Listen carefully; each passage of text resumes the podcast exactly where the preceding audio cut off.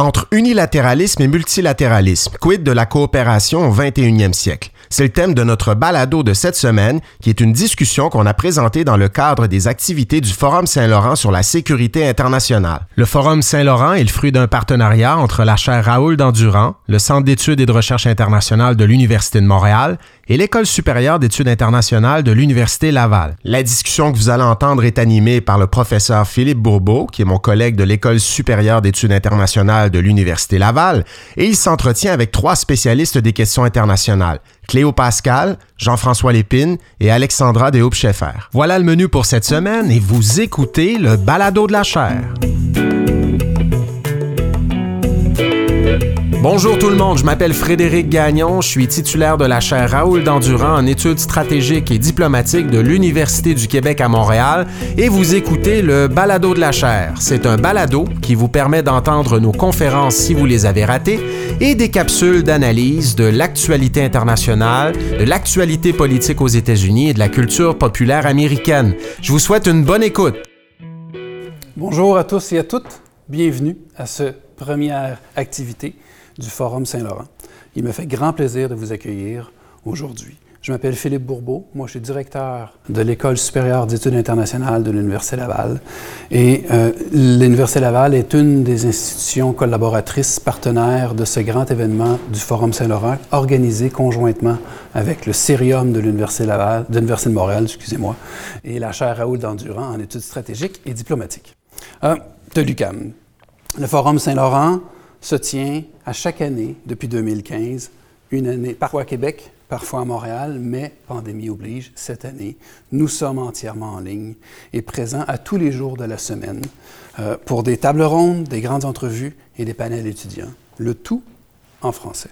Euh, le thème de cette année, de l'instabilité à à la coopération mondiale, solution pour une nouvelle décennie, c'est dans un monde de plus en plus multipolaire, tenté par le nationalisme et le protectionnisme, euh, ébranlé par la pandémie de COVID-19.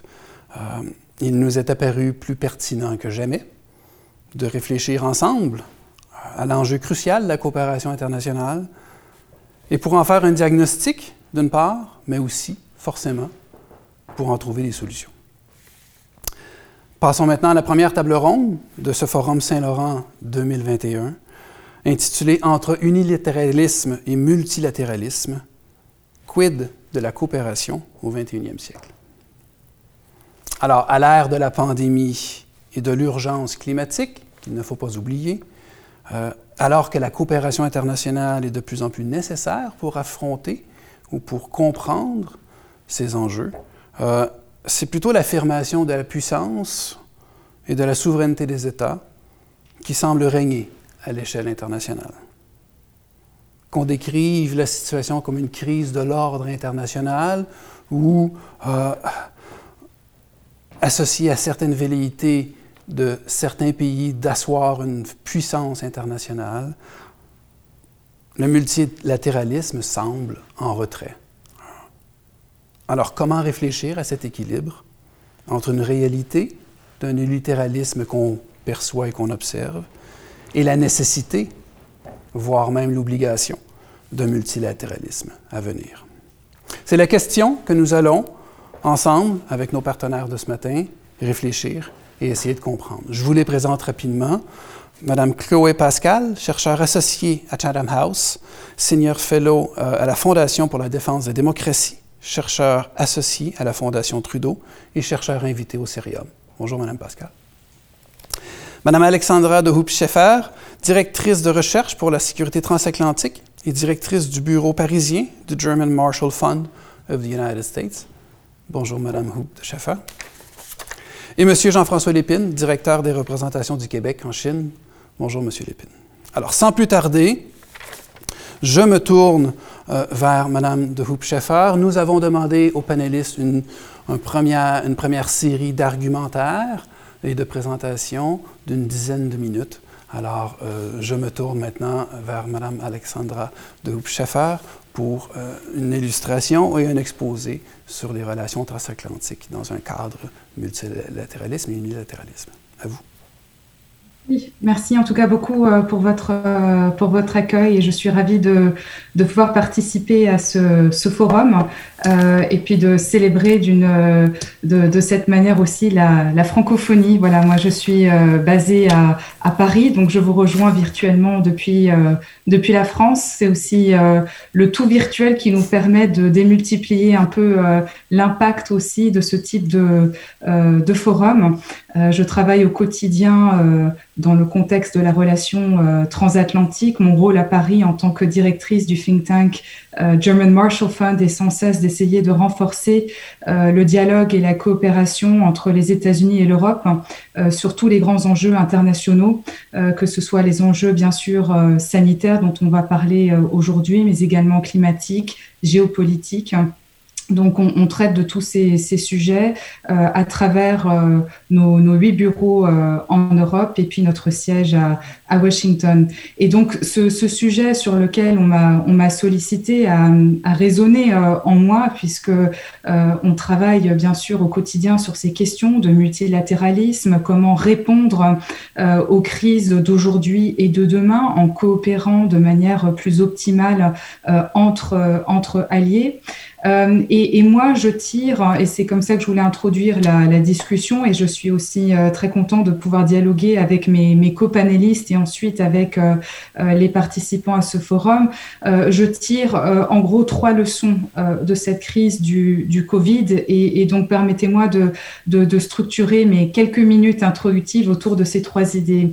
la première leçon que j'en tire, c'est que, bien sûr, aucun pays ne peut se protéger seul. Euh, la coopération internationale est absolument essentielle. Et pour moi qui étudie euh, la relation transatlantique au quotidien, je dirais aussi que le leadership américain est absolument indispensable et que le début de cette crise du Covid pendant toute l'année 2020, donc qui était la dernière année de l'ère Trump, a montré que le leadership américain compte par ce qu'il fait et par ce qu'il ne fait pas ou ne fait plus. Euh, et, l'ère Trump euh, a vraiment marqué hein, ce désinvestissement américain euh, de ce rôle traditionnel joué par les États-Unis en tant que chef d'orchestre de la réponse internationale aux crises d'aujourd'hui. Trump a désinvesti les États-Unis de certaines grosses organisations internationales, l'OMS, l'ONU, et donc il n'y a pas eu cet effet d'entraînement, ce que j'appelle l'effet d'entraînement du leadership américain. Et donc, la réponse en fait euh, internationale à la crise du Covid a été extrêmement désorganisée. Et finalement, le, principe de America First a eu un effet d'émulation à l'échelle internationale, puisque au lieu d'avoir une réponse coordonnée collective à travers les instances multilatérales, qu'elles soient euh, euh, formelles ou ad hoc, informelles, je pense par exemple au, G20 ou au G7, on a vraiment eu une cacophonie euh, de réponses et de réflexes nationalistes. Je reviendrai euh, là-dessus. L'autre chose dans ce premier point qui me frappe, c'est que le leadership américain, on le voit, euh, est très difficilement substituable.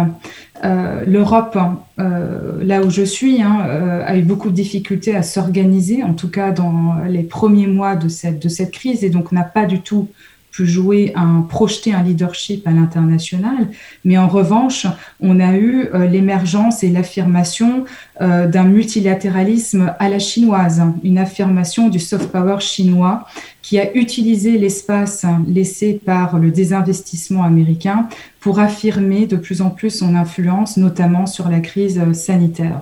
La deuxième leçon euh, que, que, je tire, et, si on regarde un peu plus au-delà de, de, du temps euh, d'aujourd'hui, c'est que l'on voit de plus en plus émerger et s'affirmer une ère de compétition et moins de coopération à l'international.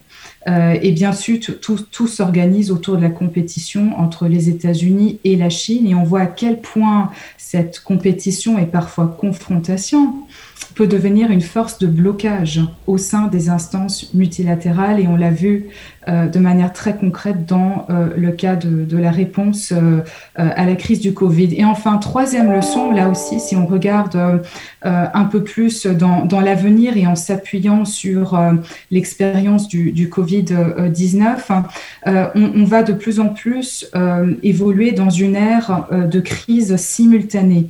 la crise du Covid en est un parfait exemple. Ça a commencé comme une crise sanitaire, ça a très vite été une crise économique, sociale, politique, stratégique, voire avec euh, euh, des, effets euh, dans la sphère également sécuritaire et, militaire.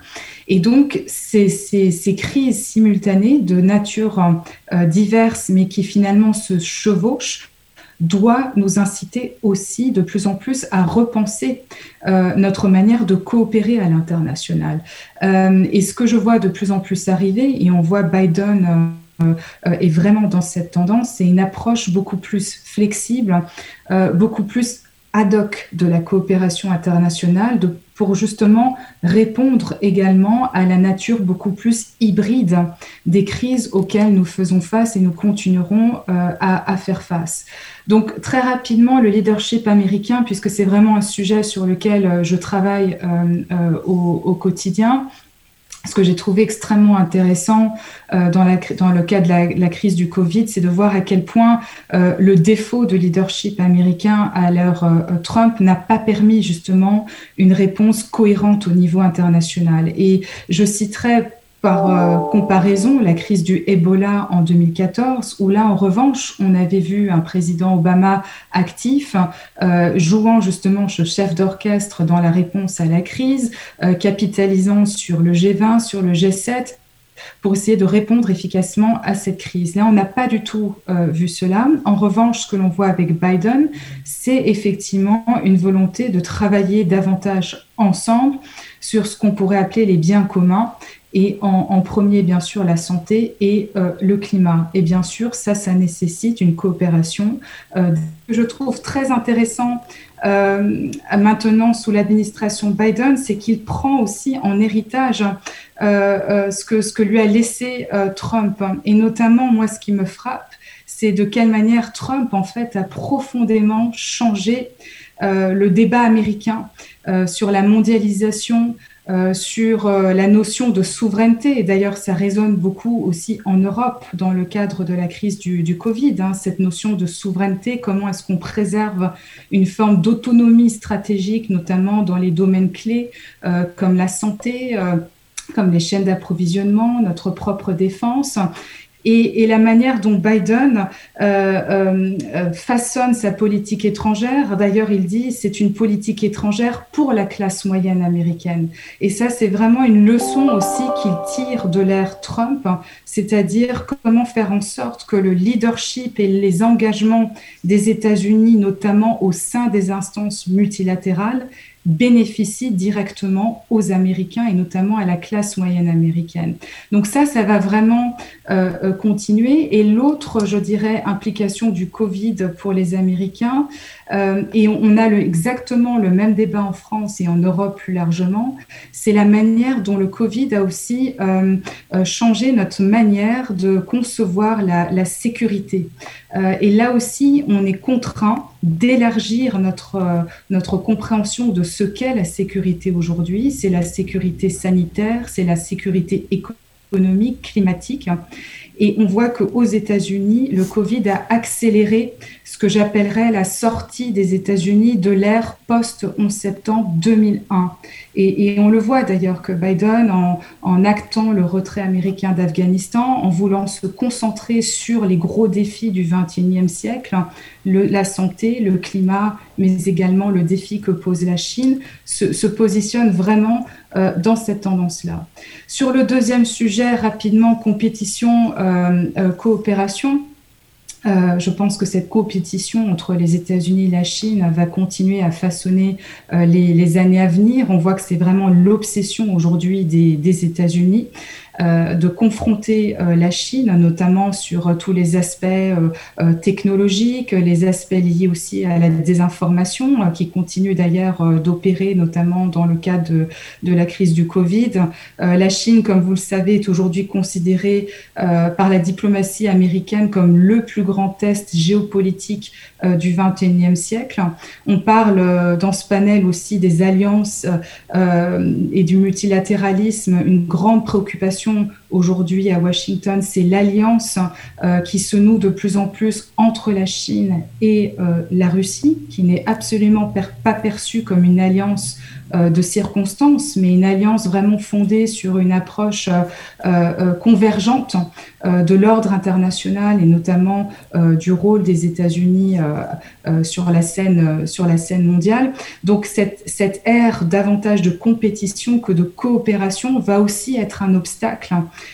à, euh, aux solutions multilatérales et coordonnées face aux défis du XXIe siècle. Et enfin, je conclurai donc euh, en portant un regard un peu sur sur sur l'avenir. je pense que le mode, le monde après Covid ressemblera beaucoup en fait à celui d'avant, avec notamment cette discorde compétition États-Unis-Chine, une plus grande difficulté à se coordonner au niveau international, et puis un leadership américain qui sera de plus en plus sélectif. Euh, et, dans euh, la, question qui était posée sur ce panel, hein, qui euh, essayait de, contrebalancer unilatéralisme, multilatéralisme, pour moi, l'unilatéralisme, on recourt à l'unilatéralisme quand on est convaincu que d'agir seul sert davantage vos intérêts que d'agir en concert avec les autres et vous agissez de manière multilatérale quand vous pensez que coopérer avec les autres sera beaucoup plus bénéfique que d'agir seul. Et le débat euh, aujourd'hui aux États-Unis, qui, est très euh, euh, frappant, c'est celui qui aujourd'hui met dans la balance combien coûte euh, l'investissement aujourd'hui des États-Unis euh, au sein de l'ONU, de l'OTAN, de l'OMS, qu'est-ce que ça rapporte finalement aux Américains? Et ce débat-là que Trump a véritablement euh, mis en place est toujours présent dans les cercles politiques américains au sein de l'administration Biden et fera que, comme je l'ai dit, le leadership américain sera plus sélectif. Et il sera aussi plus flexible. Je, terminerai sur cette, euh, idée. Euh, on va de plus en plus vers un multilatéralisme à la carte, à géométrie variable. On le voit de manière très claire euh, avec Biden, mais c'est un peu une tradition américaine, c'est pas propre à Biden, euh, avec le choix, par exemple, du Quad, ce, ce, ce, format de coopération avec Japon, États-Unis, Australie, Inde, la préférence au niveau européen de choisir le E3, la France, l'Allemagne, le Royaume-Uni pour discuter de sujets géopolitiques et géoéconomiques. Et ce qui est intéressant, c'est qu'aujourd'hui, Biden nous incite, nous Européens, à réfléchir à nos alliances et nos manières de coopérer de manière interrégionale. Euh, en nous disant il faut que on ne peut pas résoudre tous les problèmes aujourd'hui uniquement via l'OTAN ou euh, l'euro-atlantique.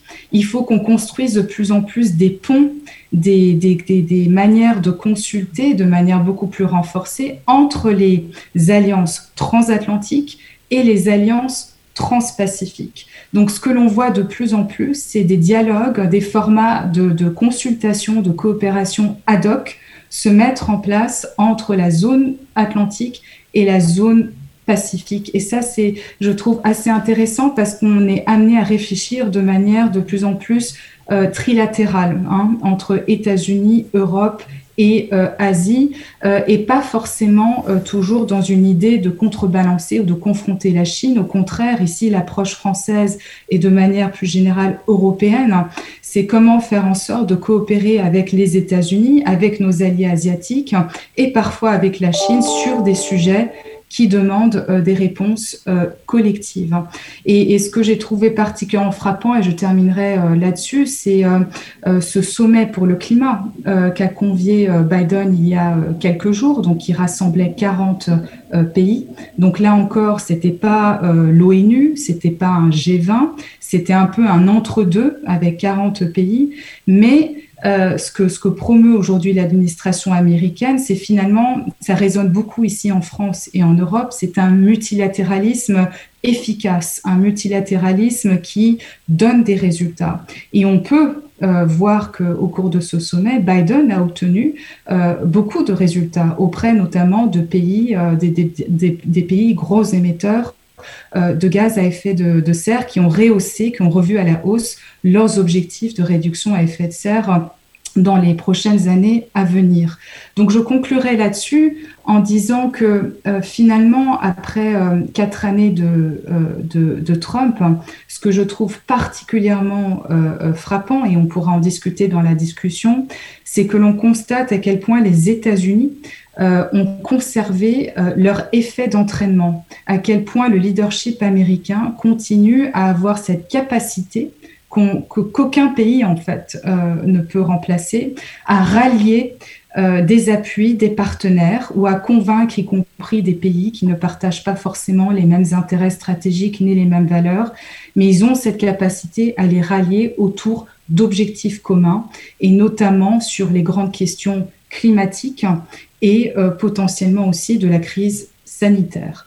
Donc je m'arrêterai là-dessus et ravi de participer au suite de, à la suite de l'échange. Excellent. Ben, je vous remercie. Écoutez, euh, on n'aurait pas pu rêver mieux pour première panéliste et pour un premier lancer d'argumentaire et de prise de position. Il y a énormément avec lequel interagir et dialoguer. Je me tourne maintenant vers M. Lépine.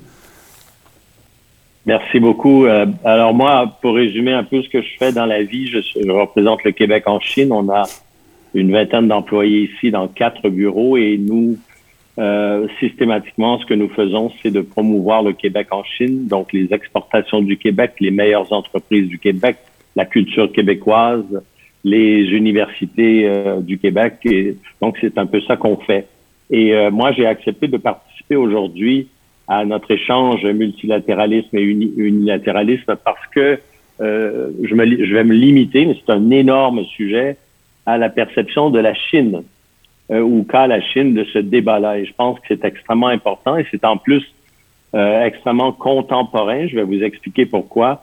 D'abord, moi, je, je, dis tout le temps que la politique internationale, c'est la projection de sa personnalité et de son pouvoir. Or, la, la Chine elle-même est très surprise et est en pleine évolution en ce qui a trait à la perception de sa personnalité et de son pouvoir. Euh, et c'est un peu ça que je vais expliquer dans dans mon exposé de, de 10 minutes. Euh, je ne m'attarderai pas tellement à la crise du COVID encore que je vais dire quelque chose de très important quant à, à la croyance qu'a la Chine ou non au multilatéralisme. Mais euh, je vais vraiment m'en tenir à ce sujet-là et la façon dont la Chine perçoit tout ça. Euh, récemment, d'ailleurs, le président Xi Jinping euh, participait à un, ce qu'on appelle le Davos d'Asie, à, à, la conférence de Boa, où est-ce qu'il a fait une profession de foi extrêmement intéressante euh, envers le, multilatéralisme et la coopération internationale en disant, et je vous le cite, nous devons suivre les principes de la consultation systématique, des contributions réciproques et des partages de bénéfices entre nous. Donc, c'est ce qu'il dit.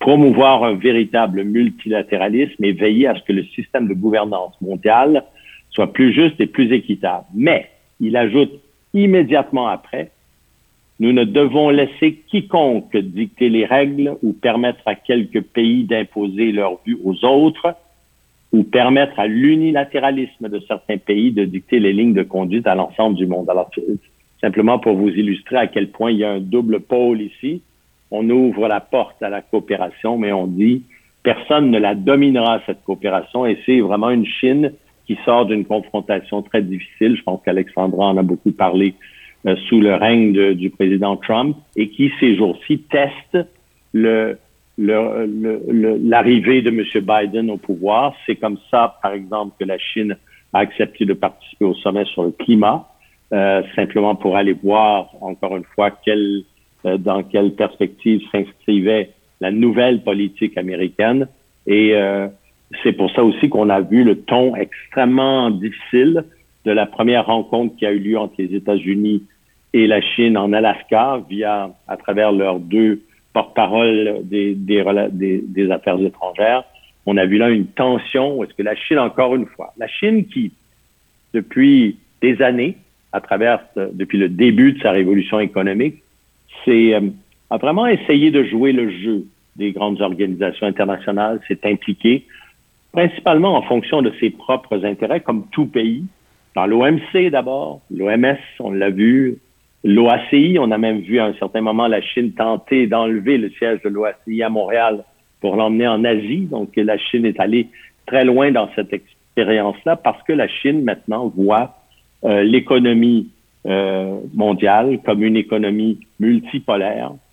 C'est pour la Chine la fin de la domination de l'Occident et la Chine va le rappeler constamment dans ce qu'elle va faire au, au, niveau des instances internationales au cours des prochaines années. Donc, valorisation de la multipolarité de l'économie mondiale et du fait que le système imaginé par les puissances victorieuses de l'après-guerre ne donne plus une juste place aux nouvelles économies émergentes, l'économie de la Chine en particulier, qui est très frustrée par tout ça.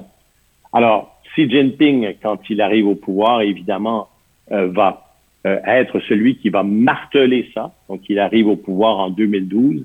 Il change un peu la, le style de participation de la Chine au multilatéralisme, aux grandes organisations internationales. C'est vraiment un changement de langage par rapport à euh, l'esprit qui prévalait en Chine et qui venait de l'époque de Deng Xiaoping.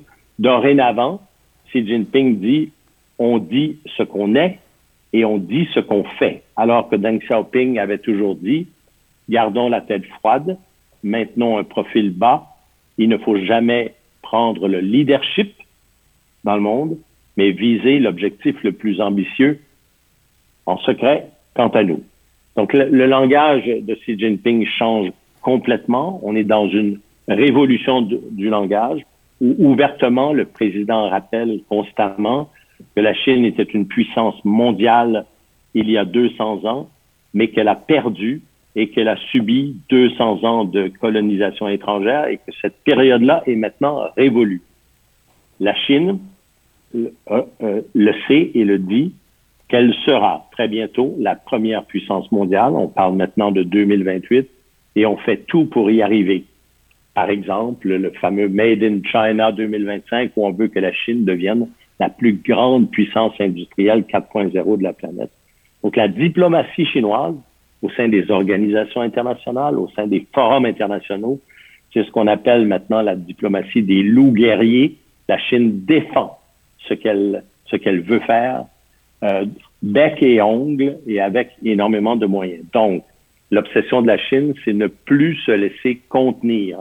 Alors, ça s'est passé avec les États-Unis bilatéralement depuis quatre ans, avec force, mais ça, ça va se transmettre aussi à l'échelle internationale. Qu'est-ce que ça va donner en termes de multilatéralisme et tout ça? Encore une fois, les Chinois euh, ont essayé de jouer le jeu du multilatéralisme au cours des dernières 30 années, au fur et à mesure que la révolution économique se faisait, mais la Chine qui ne voit pas euh, dans les grandes organisations internationales le reflet des réformes qui devraient se produire pour permettre à des géants économiques comme elle-même d'avoir le même pouvoir euh, que le Japon ou les États-Unis, par exemple, au sein de la Banque mondiale, au sein du Fonds monétaire international.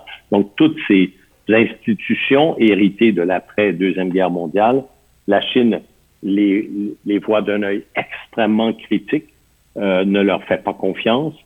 Et donc, depuis l'arrivée de Xi Jinping au pouvoir, on est passé à un autre type de stratégie internationale pour compenser un peu le manque d'influence qu'on avait encore euh, au sein des grandes organisations internationales. On s'est lancé dans la création d'une série d'organisations régionales, géostratégiques, extrêmement différentes. Alexandra parlait de, tout à l'heure de cette espèce de réorientation-là dans le monde, mais comment la Chine le fait-elle? Pourquoi le fait-elle? C'est extrêmement particulier aussi. On parle, les Chinois parlent constamment d'une association régionale unie par une communauté de destin. Donc, en arrivant au pouvoir, quelques, années, quelques mois après son arrivée au pouvoir, Xi Jinping a lancé ce qu'on appelle le BRI, le Belt and Road Initiative. C'est le plan Marshall chinois qui va dépenser au cours des prochaines années au-delà de 1000 milliards de dollars.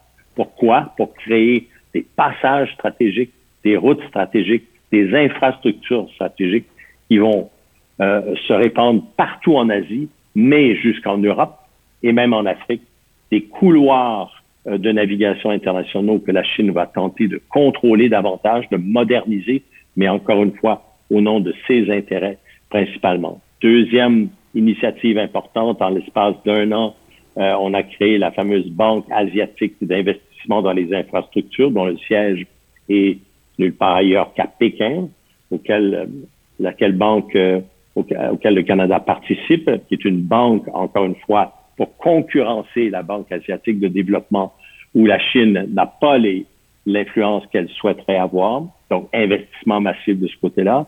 Ensuite, on parlait de l'alliance avec la Russie, création de la nouvelle banque de développement euh, des pays du, du BRICS, donc la Russie, l'Inde, l'Afrique du Sud. Euh, euh, donc, encore une fois, un nouveau mécanisme. La, la banque siège, son siège est à Shanghai, comme par hasard. C'est un mécanisme, encore une fois, pour, pour contrer les mécanismes traditionnels issus de Bretton Woods. Ensuite, la Chine vient de se joindre, vient de co-créer ce qu'on appelle le partenariat économique régional global, qui est un partenariat très important, 10 pays de l'ASEAN et 6 pays dont l'Australie, la Nouvelle-Zélande, le Japon, la Corée et la Chine. Alors, vous voyez un petit peu toute une série de structures que la Chine met sur pied, que la Chine valorise pour mieux pouvoir et mieux euh, créer un, environnement multilatéral dans lequel la Chine va avoir la juste place qu'elle rêve d'avoir depuis, euh, depuis extrêmement longtemps. Alors donc, parallèlement à tout ça, il y a une, une offensive massive de la Chine pour investir à l'étranger, conquérir euh, des places très importantes dans les marchés d'investissement à l'étranger, mobilisation unique, comme on l'a jamais vu dans le passé, de tous les Chinois d'outre-mer, euh, qu'ils soient des Chinois nés à l'étranger, euh, de souches très lointaines chinoises, que des citoyens chinois qui vivent à l'étranger, pour les mobiliser en termes de soft power. Et encore une fois, de transmettre le message de la Chine, le message que la, Chine souhaite transmettre et euh, l'appuyer dans ses stratégies à travers la planète. Donc, la, ce que la Chine voit dans, dans, dans l'avènement de Biden aux États-Unis actuellement, c'est cette concurrence qui va se faire, parce que Biden a exprimé dès le début de son arrivée et même avant qu'il allait euh, renouer avec le multilatéralisme, avec les alliances. Donc, on va, voir au cours des prochains mois, au cours des prochaines années, une sorte de test de tout ça, mais probablement aussi une, une concurrence euh, de la politique étrangère chinoise avec la politique étrangère américaine pour créer des zones d'influence qui vont être extrêmement euh, importantes. Le problème de la Chine dans son discours, et je vais terminer un peu là-dessus parce que j'aurais bien d'autres choses à dire, mais le problème de la Chine dans cette stratégie qu'elle met en place, ce nouveau langage, c'est probablement ce que j'appelle les faiblesses de l'argumentaire chinois. Les gens qui observent hein, la Chine se comporter de façon beaucoup plus active à l'échelle de la planète, nouer des nouvelles alliances, créer de nouvelles alliances stratégiques. La Chine, euh, euh, les, gens qui observent tout ça, par exemple, ont pu observer que même si la, Chine offre ses services pour aider les populations de la planète euh, à contrer la COVID, la Chine n'a pas permis à l'OMS, n'a pas permis au monde scientifique euh, euh, euh, au monde scientifique de la planète de savoir et de connaître quelles étaient les origines de la crise qu'on connaît aujourd'hui, de la pandémie.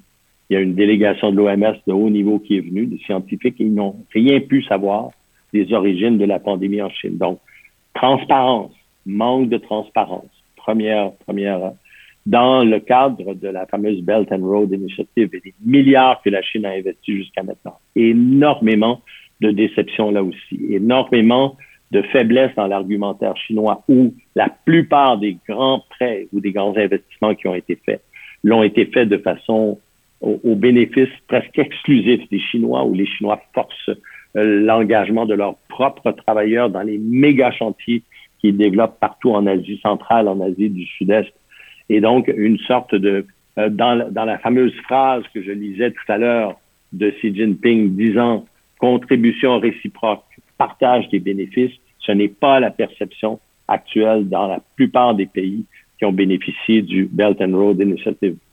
Le comportement de la Chine en mer de Chine est aussi extrêmement significatif de cette volonté de la Chine hégémonique et à quel prix de contrôler son environnement immédiat. Euh, vous, connaissez toutes ces, histoires qu'on entend encore récemment.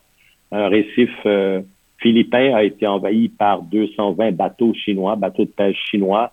Il y a eu énormément de tensions pendant quelques jours. Il y a constamment un harcèlement de la Chine pour contrôler euh, des territoires contestés entre le Japon, les Philippines, le Vietnam au niveau de la mer de Chine. Manque de transparence, là encore une fois, manque de respect des accords internationaux et des modes de résolution des, des problèmes. Euh, je ne parle pas de la question de Hong Kong, je ne parle pas de l'enjeu de Taïwan, euh, qui sera extrêmement délicat au cours des prochaines années, mais regardez la crise euh, sino-canadienne, enlèvement systématique d'otages pour régler un problème politique entre le Canada et la Chine, les deux Michael qui sont détenus en Chine de façon complètement contraire aux conventions internationales. Donc, il y a, à travers toute cette, cette vision de la Chine, de son son implication dans le monde et sa, vision du multilatéralisme. Beaucoup de questions qui sont posées. Ma conclusion, c'est euh, la Chine va devenir très bientôt la première puissance mondiale. Elle voit le monde, elle voit le multilatéralisme avec sa propre perspective. Quelles sont ses valeurs au moment où elle se projette déjà comme la puissance qui va changer la façon dont le monde est gouverné? Et ça, ça ouvre le débat euh, qu'on va avoir, j'imagine, entre nous. Excellent, je vous remercie beaucoup. Encore là, euh, une, deuxième, une deuxième présentation riche d'argumentaires et d'éléments de conversation. Je me tourne maintenant vers euh, Madame Pascal. bonjour, je suis très heureuse d'être, heureuse d'être ici parmi vous, puis d'avoir eu la chance d'entendre ces deux présentations très utiles, intéressantes. Et merci beaucoup, Monsieur Lépine, de nous représenter en Chine. Ça, vous savez vraiment de quoi vous parlez. Puis, euh, personnellement, je suis très euh, euh, heureuse que c'est, que c'est vous qui soyez là. moi, je travaille un, petit peu partout au Royaume-Uni, aux, États-Unis aussi, au Canada, à, à à Montréal aussi. Puis on vient juste de compléter euh, avec Chatham House à Londres un projet de deux ans pour euh, faire. On a fait une enquête sur exactement qu'est-ce que M. Lépine a mentionné, les perceptions de qu'est-ce qui se passe dans la région de l'Indo-Pacifique de la point de vue de sept pays euh, les États-Unis, le Royaume-Uni, la France, euh, l'Inde, le Tonga, qui est un petit pays euh, en Océanie, et le Japon puis le Chine. Puis c'était surtout pour comprendre comment eux ils, ils voient les leur perception de, de changement stratégique dans l'Indo-Pacifique dans les prochains quatre ou cinq ans. Puis comment ils pensent leurs relations vont changer avec les cinq ou six autres pays pendant cette, cette période-là. Um, alors, euh, on, a, on a voyagé à chaque pays. On a fait ça jusqu'à. On, a, on, a, on était en Japon en mars 2020, juste à la fin. Les, les, dernières vols partaient, puis on était euh, dessus. Um, puis là, on a, suivi qu'est-ce qui se passait pendant l'année de COVID pour voir qu'est-ce qui a changé à cause du COVID. Euh, alors, je vais vous parler juste un tout petit peu du monde qui était là. Ça fait un an et demi, puis comment ça a changé euh, avec COVID. Alors, qu'est-ce qu'on a trouvé euh, dans les six pays, dit-on, occidental, ben, avec le Japon puis le Tonga? C'est, il y avait trois euh, choses qu'on trouvait dans tous les pays. Un, c'était qu'il y avait beaucoup de divisions internes euh, envers comment gérer la Chine. Alors, le côté qui était plutôt euh, côté politique puis économique, ce côté-là, il était, il voulait plus d'engagement avec la Chine, plus d'investissement, euh, euh, plus d'engagement politique multilatéral, des choses comme ça. Mais le côté qui était plutôt défense, intelligence, sécurité, euh, se méfiait beaucoup de la Chine. Puis, ne voulait pas euh, avoir plus d'engagement. Puis, cette, cette division interne, interne euh, créait une situation où est-ce que euh, il y avait beaucoup de concurrence pour, pour les décisions, chaque décision, comme est-ce que Huawei va être permis de rentrer dans le pays, par exemple? Ça, ça on le voyait un petit peu partout. La deuxième chose qu'on voyait, c'est qu'il y avait beaucoup d'incertitudes dans qu'est-ce qui se passait dans le monde entier. Alors, est-ce que qu'est-ce qui, qu'est-ce qui, se passait avec les élections aux États-Unis, qu'est-ce qui allait se passer avec Brexit? puis cette combinaison de division interne, incertitude, résultat, le, résultat, c'était, il y avait beaucoup de, en anglais, on dit hedging. Je pense, en, français, je ne sais pas exactement c'est quoi le mot, mais c'était que les pays ne voulaient pas faire de, grandes décisions. Ils voulaient continuer l'engagement économique avec la Chine, euh, mais ils voulaient aussi avoir euh, la sécurité qui était offerte pour les États-Unis. Là, le COVID est arrivé, le, monde a changé d'une manière euh, qui était vraiment pas prévue. Euh, puis en même temps, la deuxième chose qui, est arrivée avec le COVID, c'est qu'on a vu une augmentation d'agression chinoise. Ça, c'était inattendu. Puis si la Chine aurait, euh, réagi à la situation extrême de COVID d'une autre manière, je pense que les choses auraient, été différentes, mais c'est pas c'est pas la manière que la Chine fonctionne, comme M. Lepin a mentionné. Alors, qu'est-ce qu'on a vu, c'est euh, le, le, monde était vraiment euh, dans une situation assez euh, sévère euh, économiquement, puis de, de, de beaucoup d'autres manières. Et la Chine a utilisé l'ouverture pour essayer de prendre plus d'avantages militaires. Une chose qu'ils ont faite, c'est qu'ils ont, ils ont, attaqué l'Inde. Et il y avait un conflit dans les, sur, le, sur la frontière, dans les Himalayas. Et 20 euh, militaires indiens ont été euh, tués par, par les Chinois. Puis ça, ça a complètement changé la mentalité en Inde envers la Chine. Euh, c'était plus, c'était plus possible en, en Inde d'être pro-China. C'était impossible. Alors, puis l'Inde, c'était toujours le pays qui était un, petit, un pays pivot stratégiquement. Il y avait des relations avec la Chine, avec la Russie, avec euh, l'Ouest. Euh, puis cet événement-là du 20 juin 2020 a complètement changé l'équilibre. Euh, puis ensuite, quand l'Australie a demandé pour une, une, enquête sur d'où vient le COVID, la Chine a mis des tarifs extrêmes sur l'Australie. Puis ça, ça, ça a changé beaucoup aussi euh, les perceptions en, Australie de comment euh, les relations avec la Chine euh, évoluaient. Alors, dans, dans cette période-là de, de peut-être six mois, il y avait des changements qu'on qu'on ne on, pouvait pas prévoir. Et il y avait des, des ententes qui ont été signées très, très vite. Puis qu'est-ce qu'on a vu développer très vite encore dans cette année COVID? c'est, euh, par exemple, comme il a été mentionné, le Quad. Puis le Quad, c'est, euh, les, États-Unis, l'Inde, l'Australie, puis le Japon.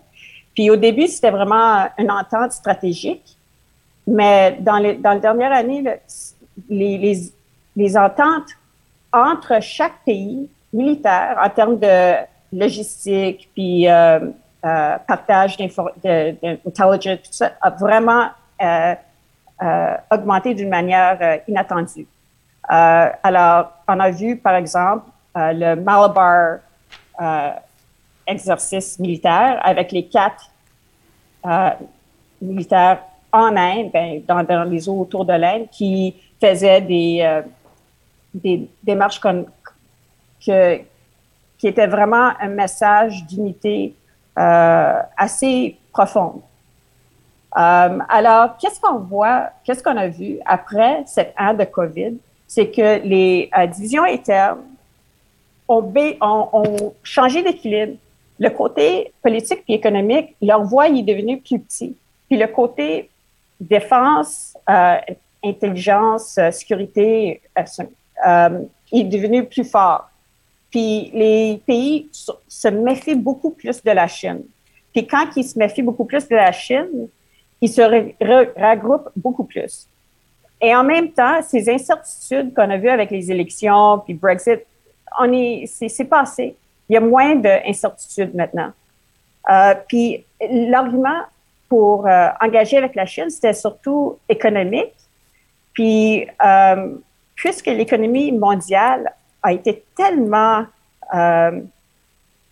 attaquée par le COVID, ça a permis d'autres décisions économiques à, être faites. Pardon, je m'excuse pour le français. Euh, euh, alors, on a vu des choses comme le Supply Chain Resilience Initiative, qui était une entente entre le Japon, l'Australie puis l'Inde, pour trouver d'autres manières de, de, faire des, des procurations de, d'éléments euh, importants. On a vu le, les, États-Unis euh, utiliser le euh, Defense Production Act pour ramener la production aux États-Unis. On a vu des choses qui étaient vraiment pas possibles, ça fait un an. Alors, il y a eu, il y a eu un changement dans l'année COVID qui a permis, je dirais, un, un changement de focus du, de l'Atlantique à l'Indo-Pacifique pour, pour vrai. Là.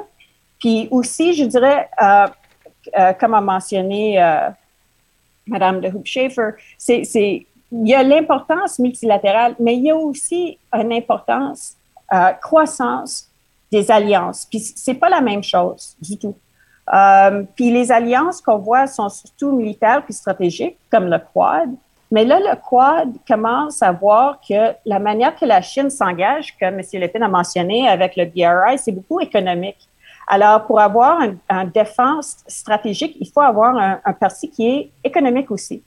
Alors, euh, on a vu avec euh, le, la première rencontre multilatérale de Biden, c'était avec le Quad. C'était avec les, c'était avec les, euh, avec Modi en Inde, puis Morrison en Australie, puis Suga au Japon. virtuel, mais c'était avec eux. C'était ça la décision. Ça, c'est notre engagement le plus important multilatéral. Puis qu'est-ce qu'ils ont dit? C'est on va travailler ensemble non seulement sur les choses stratégiques, mais sur les vaccins, sur euh, des technologies émergentes, sur euh, euh, le changement climatique. Alors, il, il, il la base d'alliance pour créer une un définition de la défense qui, qui, qui engage des, des parties économiques aussi en même temps. Alors, euh, on, puis on voit ça dans, dans, dans plusieurs euh, euh, secteurs. On a vu le, le, Blue Dot Network, qui, était, qui est une initiative de certification de normes d'infrastructure avec les, États-Unis, le Japon puis l'Australie. Euh, alors, on voit ces sortes de, de, petites choses euh, qui se développent, mais surtout dans le cadre de l'Indo-Pacifique. Alors, si tu basé en Europe, peux sentir que tu es abandonné un peu, puis que les années Trump, c'était vraiment des années euh, où est-ce qu'il n'y avait pas d'engagement, tout ça. Mais si tu es dans l'Indo-Pacifique, les années Trump, c'était très bon pour, pour toi comme pays. L'engagement entre les États-Unis puis l'Inde, les dernières quatre ans, puis surtout euh, dans l'année COVID, euh, la croissance était énorme. Ils ont signé quatre ententes de, défense qui étaient très importantes, puis qui a complètement changé la situation stratégique dans, surtout dans, dans l'océan de euh, Indian Ocean, mais l'Indo-Pacifique aussi euh, en, en, tout. Alors, juste pour dire que, de la, la façon qu'on a vu avec, euh, avec notre, euh, notre recherche, euh, c'est que le changement qu'il y a eu dans, les, dans la dernière année, c'est euh, qu'il y a eu beaucoup, beaucoup plus d'intégration entre les pays de la Quad sur le côté de l'Indo-Pacifique. Puis il y a d'autres pays qui s'intéressent beaucoup à, se joindre, comme la France, par exemple. Même le Canada. Le Canada a fait un exercice euh, anti-sous-marin à Guam en mars avec le Quad. C'est le Quad plus le Canada, c'est la première fois que, ça s'est passé. Alors, le, le oui, il y a, a qu'est-ce qui se passe avec le UN, l'ONU, tout ça, mais en même temps, il y a ces sortes d'engagement assez profonds, euh, puis avec de l'argent, puis avec des, de la puissance militaire qui se développe. Euh, puis ça a commencé avec Trump, puis ça continue avec Biden. Alors, c'est, je pense que euh, M. Le Pen a mentionné le Bretton Woods, puis on était en, en 1941, euh, les États-Unis puis euh, le Royaume-Uni ont, ont, signé le Charte de l'Atlantique qui était la base pour qu'est-ce qui allait se passer euh, après la guerre, incluant Bretton Woods. Puis là, il y a des stratégistes, par exemple en Inde et en Japon, qui parlent peut-être d'une charte de l'Indo-Pacifique pour créer une autre sorte d'engagement qui est basé sur l'Indo-Pacifique. Euh, alors, le, le, le, poids change. Puis je pense que ces, que ces changements ont été accélérés par le COVID. Puis ils vont, ils vont continuer, surtout parce que la Chine n'arrête pas son agression. Alors, le plus que la Chine pousse, le plus que les autres pays vont se regrouper. Euh, alors, c'est ça que, que je vois que voilà, la direction se, se met. OK, merci. Excellent, merci. Fascinant. Euh, on a énormément de matériel pour discuter. Euh, moi, je vous lance deux questions rapidement à tous et chacune. À l'École supérieure d'études internationales, on a organisé en mai-juin 2020 une école d'été sur les pandémies, euh, duquel va sortir un bouquin sous presse maintenant. Mais un des chapitres pose exactement une des questions sur lesquelles vous avez discuté. Est-ce qu'il y a plus ou moins de coopération? Est-ce que l'enjeu de la pandémie, des pandémies historiquement, mais particulièrement celle de COVID, a suscité des esprits de coopération entre les États ou pas? Je serais curieux de vous entendre parce qu'une des, une, des conclusions de ce chapitre de Sarah Davis, c'est de dire, ben, écoutez, c'est pas nécessairement euh, binaire cette réponse-là, il y a des zones grises et ça me fait et je fais un rappel avec le, commentaire euh, d'Alexandra hoop sur cette, lecture de Biden au multilatéralisme efficace. Et j'aimerais entendre un peu euh, à la fois M. Lépine et Mme Pascal sur si jamais cette lecture-là s'avère vraie, si on bouge vers ce multilatéralisme efficace, quelles sont les conséquences, euh, à la fois peut-être pour la Chine, mais peut-être pour l'Inde également, et est-ce que c'est est -ce c'est réel, cette transition vers le multilatéralisme plus officiel, plus institutionnel, vers un multilatéralisme qu'on pourrait dire plus efficace ou ponctuel peut-être, par enjeu? Si on, veut le pousser plus loin, première question. Deuxième question, j'aurais envie, de vous entendre sur, euh, en fait, je veux rebondir sur un des points de M. Lépine et Mme Pascal. Est-ce que, traditionnellement, on a constamment parlé de relations internationales depuis très longtemps? Est-ce qu'en réalité, ce ne serait pas euh, plus juste et ajusté, d'une certaine façon, de parler de relations interrégionales? Est-ce que c'est des blocs régionaux maintenant euh, font euh, le multilatéralisme? Est-ce que c'est toujours des relations internationales ou est-ce que c'est des relations inter-impériales qui se dessinent dans, l'avenir euh, des prochaines années à venir? Alors, je m'arrête ici, je vous lance ces, pistes de, débat ou de, discussion. Libre à vous de réagir à ces deux points-là ou de réagir aux propos que vous avez entendus précédemment. Alors, on peut peut-être commencer avec Mme euh, Hoopscheffer ou M. Lépine. Euh, allez-y, M. Lépine. Il n'y a pas d'ordre. Ben, non, moi, je, vais y aller très rapidement. Hein. Je pense qu'en préparant ça, en réfléchissant à ça, en, revoyant toute la position chinoise, je pense qu'il y a vraiment quelque chose qui, euh, qui, qui ressort. C'est l'échec des structures traditionnelles euh, de, du multilatéralisme euh, et, et, donc une volonté de la part des États, on l'a très bien expliqué chacun d'entre nous, de, en fonction de leurs intérêts, de réorienter toutes ces toutes ces actions-là et même de créer de nouvelles structures plus souples, peut-être plus. Euh, et puis c'est ça, c'est le reflet de quelque chose dont on ne parle pas assez, même euh, au sein de nos gouvernements le, quand je parle de la multipolarité de l'économie, la puissance économique de l'Asie euh, est très souvent négligée par l'Occident, par nos politiciens occidentaux, par nos gouvernements occidentaux. comment on va rééquilibrer tout ça dans les institutions traditionnelles ou, ou dans les institutions qu'on va créer justement pour parce que ces, ces régions-là ont besoin d'institutions pour être efficaces? Et puis la dernière chose, je répète, euh, moi, une des euh, euh, d'abord, je pense qu'on a une crise mondiale de, gouvernance face au Covid. Euh, chacun a, fait en fonction de ses intérêts. Et l'OMS a été complètement, à mon avis, impuissante dans tout ça. Et je reviens à ça. L'illustration la plus grande, c'est le fait que cette pandémie est née en Chine et qu'on n'en connaît pas encore aujourd'hui les causes Et la Chine n'arrête pas de dire à travers le monde, nous sommes là pour vous aider. Et puis, euh, ça se limite à ça. Et l'autre, l'autre action de la Chine dans ce cadre-là, c'est de vendre ses vaccins. Ça, c'est, euh, c'est complètement une autre chose.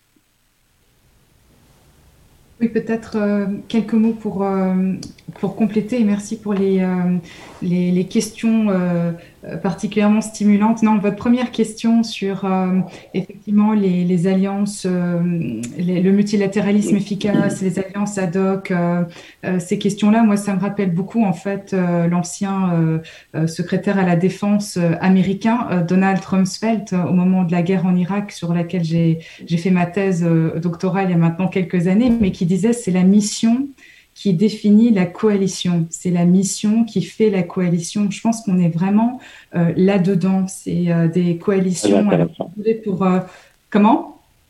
Très intéressant, ouais. Oui, c'est ça, parce qu'en fait, c'est, euh, euh, on voit de plus en plus enfin, que c'est en fait la, soit la proximité géographique euh, de pays, donc typiquement des partenaires asiatiques, ou par exemple en Europe, les pays dits du flanc Est, là la Pologne avec les États baltes qui se rassemblent dans des formats de coopération ad hoc hein, pour ensemble essayer de trouver des solutions face à un défi euh, commun. Donc c'est la proximité géographique, mais c'est aussi la, je dirais les enjeux communs qui font qu'aujourd'hui des pays se rassemblent. Alors moi je parlerai pas de blocs, mais se rassemblent dans des alliances, des coalitions flexibles ad hoc pour répondre de manière sans doute plus efficace, de manière euh, plus régionalisée aux défis auxquels ils font face. Et en fait, c'est pas une mauvaise chose.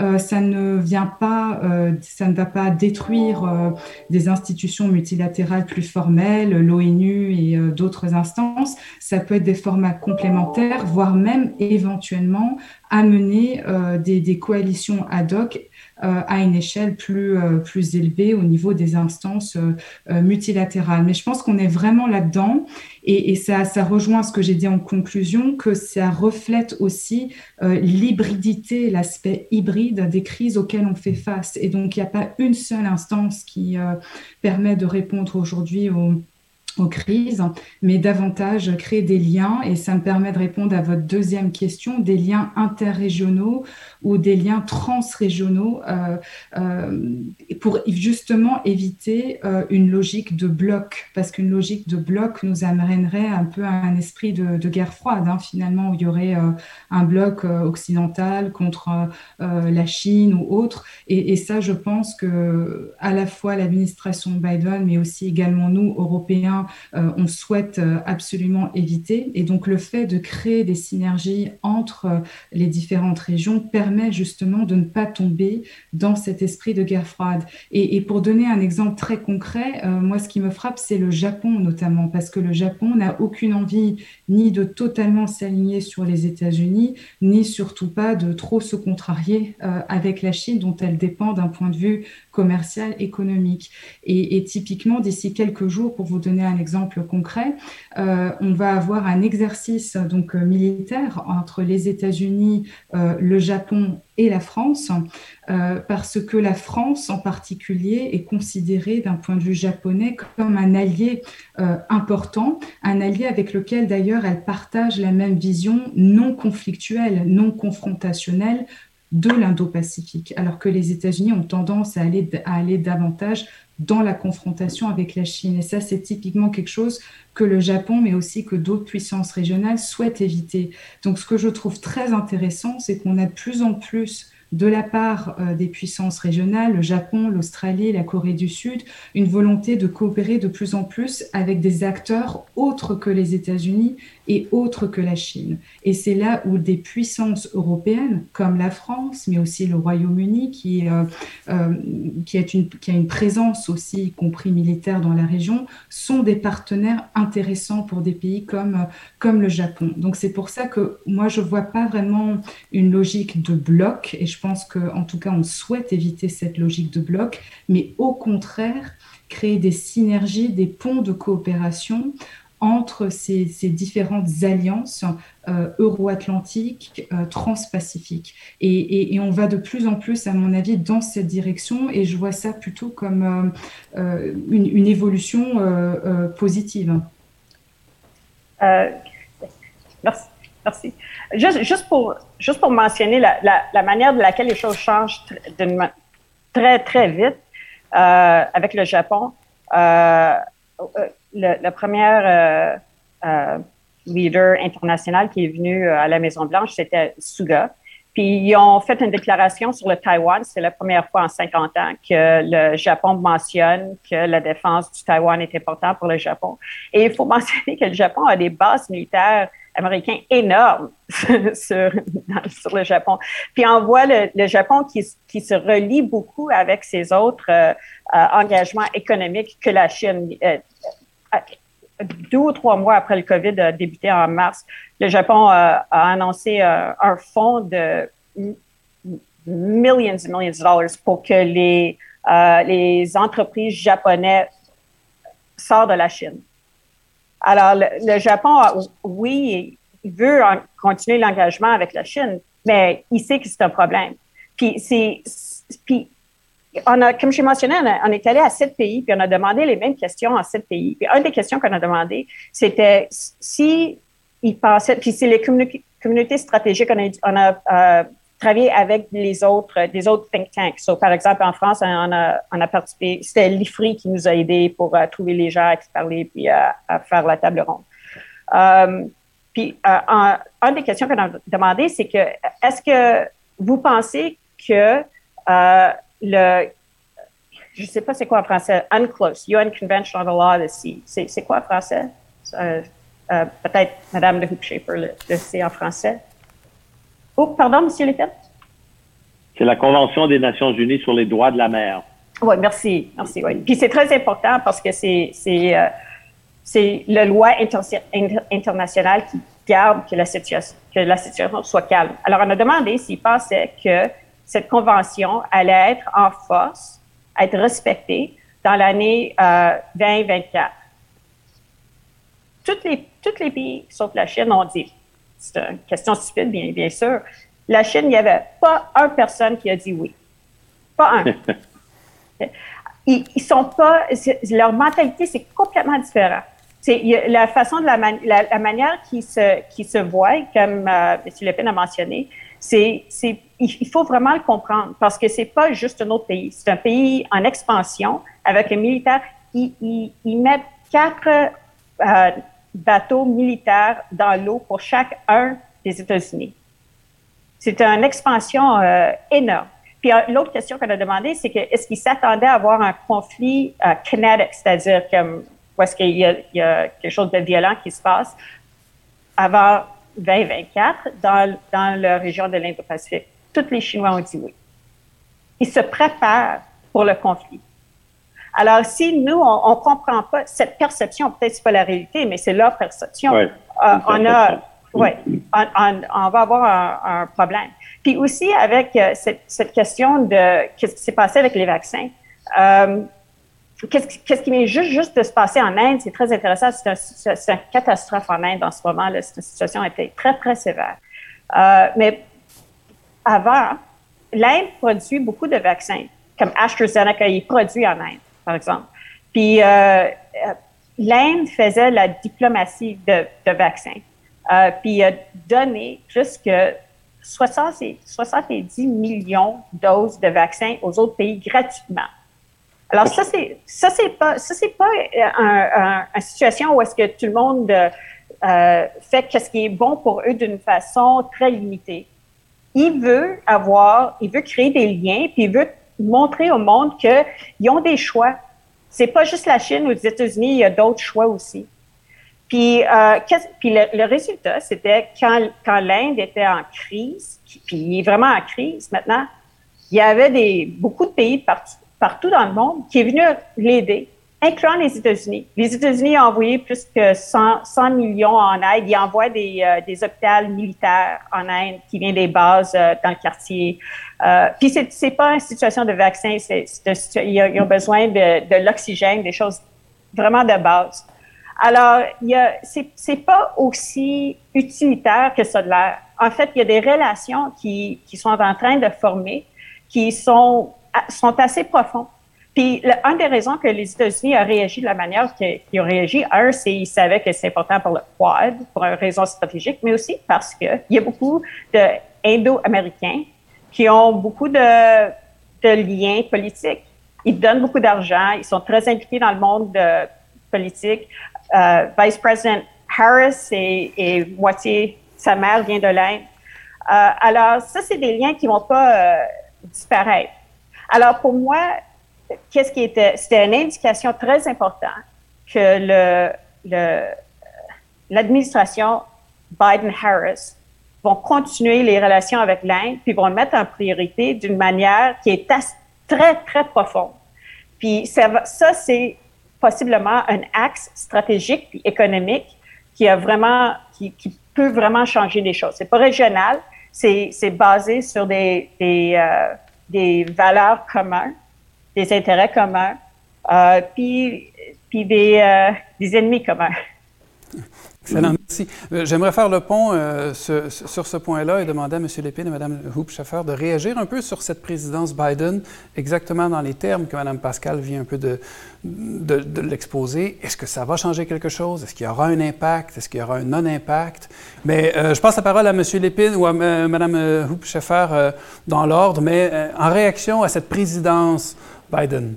Ben moi, je suis pas un, je vais répondre très rapidement parce que je ne suis pas un expert euh, euh, de l'administration américaine et de la nouvelle administration et j'ai simplement dit ce que j'avais vu de la perception de la Chine. Je pense que la Chine teste euh, euh parce que la Chine a énormément de contentieux avec les États-Unis. On l'a vu, les quatre dernières années ont été extrêmement difficiles. Donc, il y a un test là qui se fait. Euh, encore une fois, ce que la Chine ne veut pas, c'est la stratégie qui était celle de l'administration américaine d'essayer de contenir la Chine, donc d'essayer de ralentir son accession à ce qu'elle veut atteindre. Et euh, donc, je pense qu'il se dessine du côté de l'administration américaine une attitude différente, où est-ce qu'on veut euh, et ça, il y a beaucoup de courants diplomatiques dans le monde dans ce sens-là face à la Chine, où on veut dire à la Chine oui à toutes sortes de relations qui sont perçues par nous deux comme étant positives, mais on se garde quand même le droit euh, d'être critique face à, euh, des politiques qui, qui ne répondent pas à nos valeurs. Donc, qu'est-ce que ça va donner tout ça dans la réalité? en tout cas, pour l'instant, c'est beaucoup moins sous l'égide de la confrontation pure. Mais on a, l'a vu. Je pense que euh, Chloé et, Madame euh, euh, Alexandra l'a dit aussi. je pense qu'il y, a beaucoup de choses qui se passent en termes d'alliance. et on voit que les États-Unis essaient de, recentrer sous l'administration Biden leurs alliances justement pour répondre à leurs priorités à l'échelle du globe.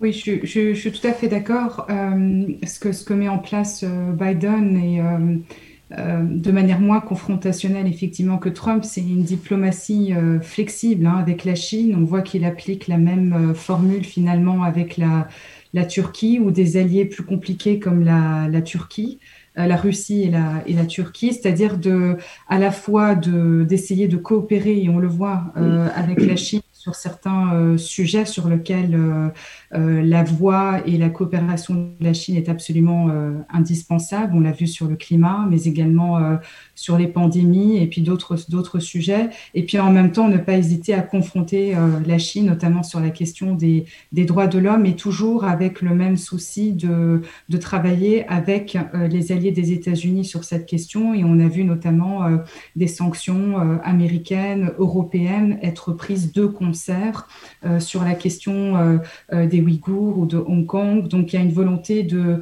ne pas paraître toujours comme euh, la seule puissance euh, qui euh, confronte la Chine sur la question des droits de l'homme et que c'est bien une cause qui est portée aussi par les plus proches alliés des, des États-Unis. L'autre, je dirais, un peu leitmotiv que l'on entend de plus en plus venir de l'équipe de Biden et notamment des, je dirais, de ceux qui réfléchissent hein, à la politique américaine vis-à-vis -vis de la Chine, c'est que Washington vaut aujourd'hui une compétition dite stable euh, avec la, Chine, stable competition.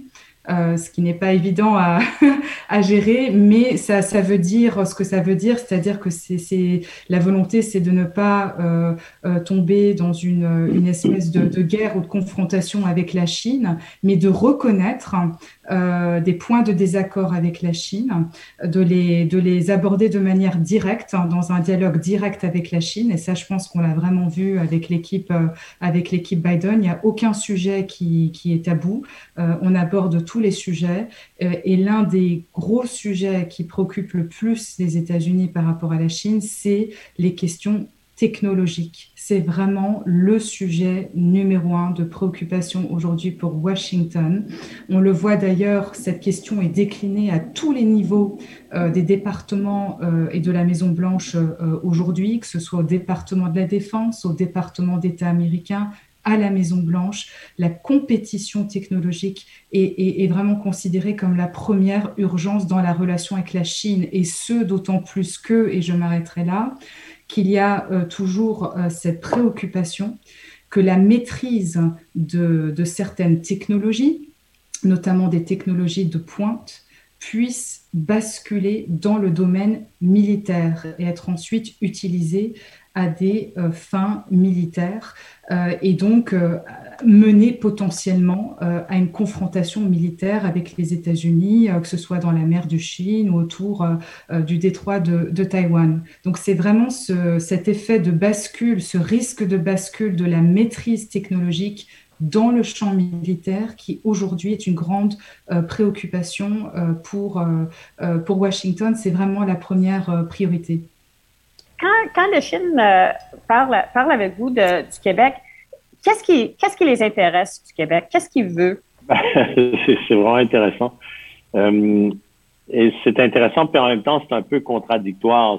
C'est, qu'ils s'intéressent énormément aux technologies de pointe, les plus fines euh, qu'on puisse offrir euh, en particulier. Et ça, on a un enjeu qu'Alexandra vient, vient, de, vient de décrire, c'est-à-dire qu'il nos gouvernements, le gouvernement canadien en particulier, est extrêmement frileux sur les transferts de technologies de pointe euh, et qui pourraient être utilisés à des fins militaires. Alors, c'est un problème majeur dans nos exportations.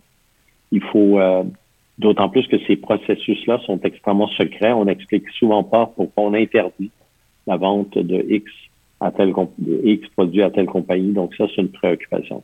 Mais la Chine aussi, si vous parlez de commerce en général, c'est c'est une classe moyenne de 400 millions d'individus qui veulent bien manger, euh, bien respirer, euh, euh, qui, les préoccupations de la Chine dans le domaine de l'environnement, c'est pas innocent. Hein. C'est une pression qui vient de leur population. Les Chinois doivent résoudre ce problème-là, et puis comme ils veulent le résoudre sérieusement, ils veulent ils veulent le résoudre à l'échelle parlementaire. C'est probablement un des rares secteurs où les Chinois sont en mode de coopération dans ce domaine-là. Euh, dans la mesure où c'est vraiment un enjeu global. Là, on l'a dit euh, depuis le début. Et donc, euh, dans tout, dans tous les secteurs que vous pouvez imaginer de la qualité de vie, autant la culture québécoise que la musique, que la, la créativité québécoise dans le domaine du divertissement, la qualité des produits agroalimentaires. Donc, c'est immense les intérêts de la Chine, même par rapport à pays euh, relativement petits comme le Canada ou le Québec. Euh, voilà. Mais c'est sûr que une des grandes priorités, c'est la priorité stratégique. Quand j'ai dit tout à l'heure, en 2020, euh, les Chinois sont devenus les plus grands acquéreurs d'entreprises étrangères passant devant les États-Unis.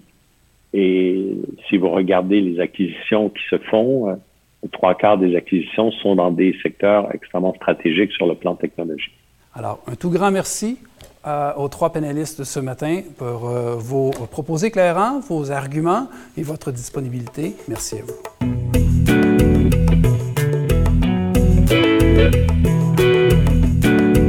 Je vous remercie d'avoir écouté ce balado de la chaire. Si vous voulez nous poser vos questions, vous pouvez le faire sur les médias sociaux de la chaire Raoul Dandurand, sur Facebook, Twitter et Instagram, en utilisant le mot-clic balado de la chaire. Je vous invite également à consulter notre site Internet si vous voulez rester à l'affût de nos activités au www.dandurand.ucam.ca Et sur ce site Internet, vous pourrez aussi vous abonner à notre lettre d'info de la chaire. En terminant, si vous aimez le balado de la chaire, ben, n'hésitez pas à nous le dire sur votre plateforme d'écoute préférée. Comme d'habitude, un 5 étoiles est grandement apprécié. Ce balado a été co-réalisé par Jean-Xavier Bois. Allez, à la semaine prochaine.